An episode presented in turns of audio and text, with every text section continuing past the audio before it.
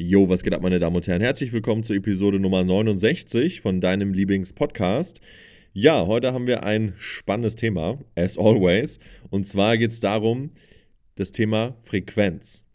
Dass wir da mal einen anderen Blickwinkel so ein bisschen drauf bekommen. Und zwar gibt es ja immer noch diese Diskussion, die wird wahrscheinlich auch niemals enden. Soll ich einen Muskel einmal trainieren, zweimal, dreimal?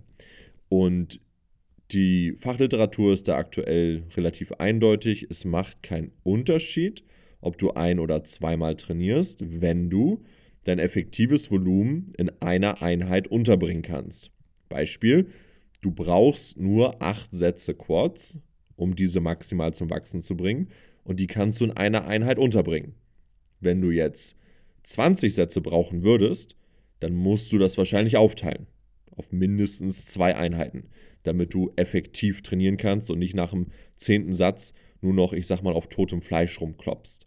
So, ne, das ist einmal so die Grundlage. Ähm, ich persönlich zum Beispiel bin jetzt gerade an einem Punkt, wo ich relativ fortgeschritten bin, relativ stark bin und so weiter. Und ich bekomme jetzt Probleme, wenn ich gewisse Muskelgruppen, ich sag mal, volle Kanne attackiere, attackiere, zweimal in der Woche. Und ähm, es hat vor allem dann mit Regeneration und Progression und so weiter zu tun, dass ich da nicht so vorankomme, wie ich es vielleicht gern würde. Und da ist mir jetzt was eingefallen, wie ich meinen Fokus ein bisschen verschieben kann und trotzdem die Frequenz ein bisschen höher halten kann. Gibt mir einfach persönlich ein gutes Gefühl, wenn ich den ganzen Körper mehr oder weniger zweimal in der Woche durchtrainiere. Ich habe meinen Plan jetzt geändert und das könnt ihr auch auf euch übertragen oder zumindest dieses als Denkanstoß einfach mal mitnehmen. Ich habe früher, oder was ist früher, bis letzte Woche, Push-Pull, Beine, Oberkörper trainiert. So, vier Trainingseinheiten. Jetzt mache ich Push-Pull, Arme, Schulter, Beine.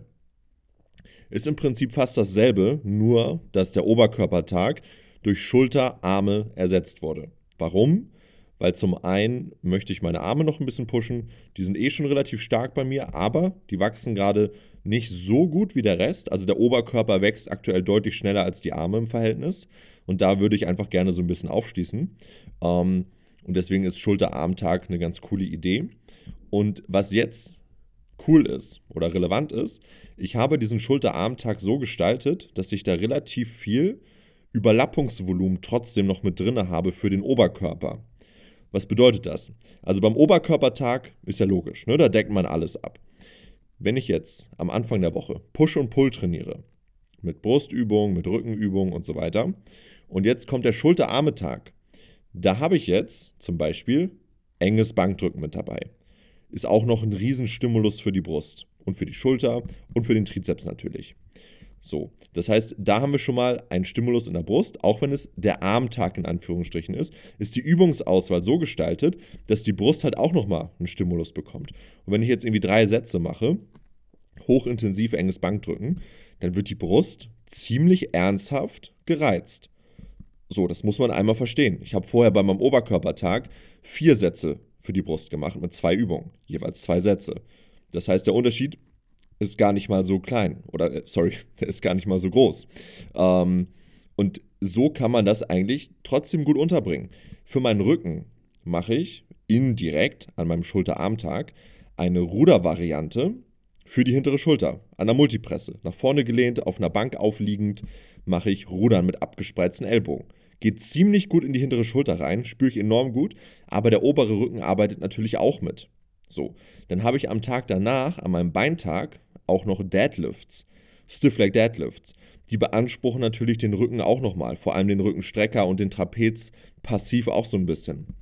Das heißt, diese passiven, in Anführungsstrichen passiven Stimuli, die summieren sich natürlich auch noch unter der Woche auf. Das muss man berücksichtigen.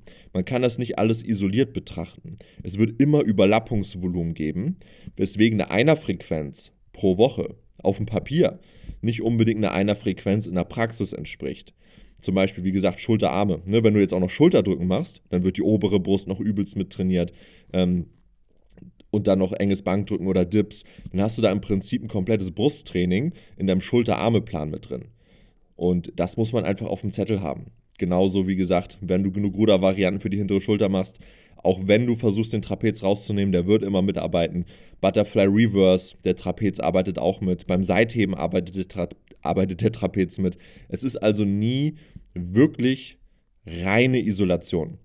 Und gerade wenn man da sich irgendwie übelst Sorgen macht, dass man halt immer nur eine Einerfrequenz hat und man denkt, man macht zu wenig, dann ist dir damit vielleicht die Sorge so ein bisschen genommen worden.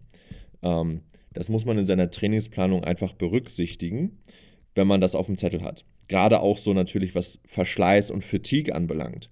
Du kannst jetzt natürlich nicht irgendwie ähm, vorgebeugtes Rudern machen und am nächsten Tag Deadlift. Ne, weil das würde sich natürlich überschneiden. Aber genauso ist es zum Beispiel auch an diesem Schultertag.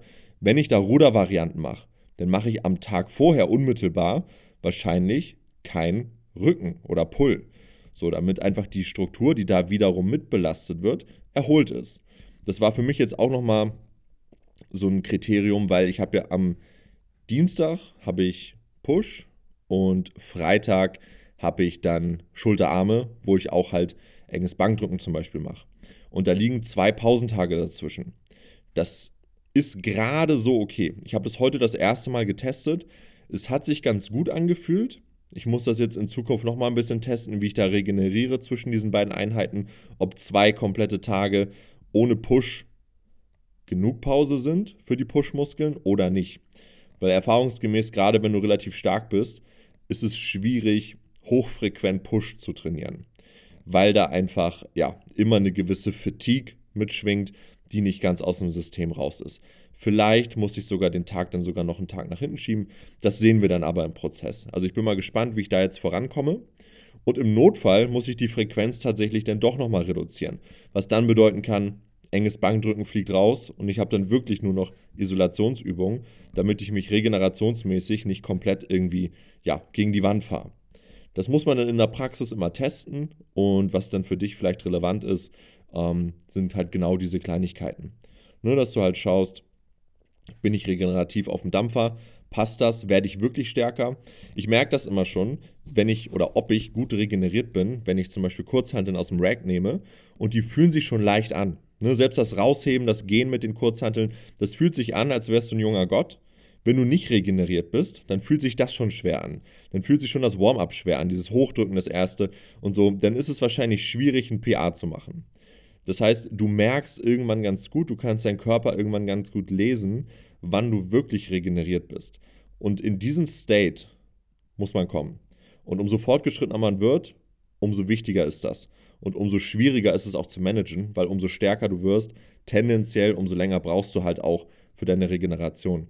Und das ist ein Learning, was ich jetzt in den letzten Monaten hatte, ähm, dass da vielleicht sogar weniger mehr ist, noch in dem Sinne, dass man die Frequenz nochmal ein bisschen reduziert oder vielleicht sogar den Trainingszyklus irgendwie auf alle acht Tage ausweitet, statt auf alle sieben Tage oder so. Ähm, einfach damit ausreichend Regeneration ist. Oder wie gesagt, man tauscht halt die Übung so dementsprechend aus, dass es kein Problem ist. Was auch noch eine Möglichkeit ist, was ich auch zum Beispiel gemerkt habe, wenn ich einen Beintag habe und direkt danach noch ein Training habe, also am nächsten Tag, dann leidet dieses Training meistens, weil ich mich am Beintag komplett abgeschossen habe. Das ist jetzt auch so ein Thema, warum ich den Armtag vor den Beintag ähm, gestellt habe. Weil ein Schulter-Arme-Tag ist in der Regel relativ easy zu recovern und der Beintag sollte dadurch nicht ähm, benachteiligt werden. Umgekehrt war es aber definitiv der Fall. Dafür habe ich jetzt das Problem, dass Push und Arme vielleicht ein bisschen zu nah aneinander liegen. Ne, also ihr seht, was ich meine. Wenn man relativ fortgeschritten ist und man sich da Gedanken machen muss, dann ist da jede Variable sehr, sehr wichtig. Egal wie man es schiebt, egal wie man es dreht und wendet, irgendwo entsteht dann vielleicht immer ein Engpass. Und das muss man halt auf dem Zettel haben. Ne, diese Kleinigkeiten gerade, die machen denn eine wochenlange Progression entweder ultra produktiv oder nicht so produktiv. Es geht vielleicht trotzdem voran, aber wenn du nie wirklich recovered bist zwischen den Einheiten, dann ist es wahrscheinlich nicht ganz so optimal. Beziehungsweise du lässt Potenzial auf der Strecke, weil du nicht merkst, dass du dich noch nicht vernünftig erholt hast. Und da gilt es halt wirklich auf den Körper zu hören und ähm, über Übungsauswahl, über Trainingsreihenfolge, über den Split, über das Session Design. Da gibt es so viele Variablen, die man alle modifizieren kann. Und das ist ja das Schöne. Wir können da richtig viel machen und trotzdem halt erfolgreich Reize setzen. Du musst halt nur gucken, okay, was passt, welche Übungen erzeugen zu viel Erschöpfung im System und welche nicht. Anderes Beispiel, Deadlift. Habe ich jetzt auch wieder komplett an meinen Beintag rangezogen. Das heißt, ich habe jetzt einen Beintag, wo ich am Ende noch die Stiff Leg Deadlifts hinten ranhänge, weil wenn ich den Stiff Leg Deadlift auslagere, zum Beispiel an meinen Pulltag, dann habe ich gemerkt, dass ich regenerativ ja nicht ganz fit bin, was den Lendenwirbelbereich anbelangt. Also schweres Kreuzheben plus Beintag war für meine Lendenwirbel langfristig nicht ganz so optimal. Ähm, und das habe ich jetzt einfach zusammengelegt, dass ich die Lendenwirbelbelastung nur einmal in der Woche habe. Damit fahre ich viel, viel besser. Ähm, und so kann man halt sein Training modifizieren, strukturieren und dafür sorgen, dass man ja gut vorankommt und sich nicht von, ich sag mal, versteckter Ermüdung runterziehen lässt. Genau, das einmal dazu. Das war jetzt hier nochmal eine kurze Episode zum Wochenende. Die nächste Episode kommt wahrscheinlich schon in ein paar Tagen, weil ich diese Episode, die ihr gerade gehört habt, eigentlich schon früher abdrehen wollte, aber leider kam ich nicht dazu.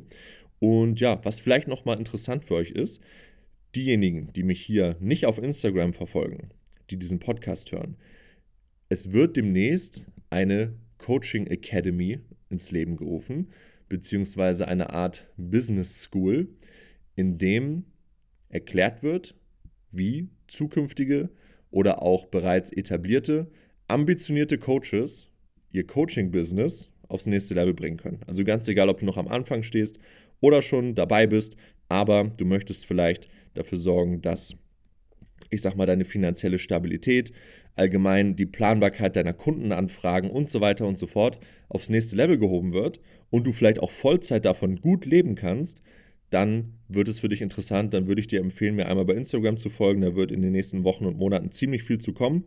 Und wenn dann, ich sag mal, die Academy final released wird, wenn ihr den Zugang habt, dann ja, können wir da gerne zusammenarbeiten. Ihr müsst euch das so vorstellen wie so eine Art Ausbildung, wo ihr halt wirklich alles an die Hand bekommt zum Thema Marketing, Vertrieb, ähm, aber natürlich auch fachliches Know-how zum Thema Training, Ernährung, wie berate ich Kunden, wie begleite ich Kunden, welche Kunden kann ich vielleicht gerade als Anfänger schon trainieren, welche sollte ich nicht trainieren, Stichwort irgendwelche Verletzungen und so weiter. Kann ich mir das schon zutrauen? Bin ich da der Richtige? Ja oder nein? Also diese ganzen Sachen. Wie kann ich vernünftig Kunden betreuen? Wie halte ich Kunden? Wie bekomme ich neue Kunden? Ähm, und wie kann ich meine Expertise als, ich sag mal, kompetenter Trainer ausbauen und auch unter Beweis stellen am Ende des Tages? Das wird dort alles erläutert und ähm, da kriegt ihr neben einer Wissensdatenbank in Form einer Videoplattform natürlich auch dann eins zu eins Kontakt zu mir. Ähm, und natürlich auch zur Community. Ne? Also jeder, der dort mitmacht, da werden Synergien dann geschaffen, dass man sich gegenseitig natürlich auch unterstützen kann und natürlich jegliche Fragen werden von mir im 1 zu 1 Kontakt und auch in der Gruppe beantwortet. Yes, das wird sehr, sehr spannend und wie gesagt, Informationen dazu folgen. Gerne auf Instagram einmal dazu folgen, wenn ihr es noch nicht tut. Und ja, dann werden da in den nächsten Wochen auf jeden Fall sehr, sehr viele Informationen zu folgen. Yes, schönes Wochenende.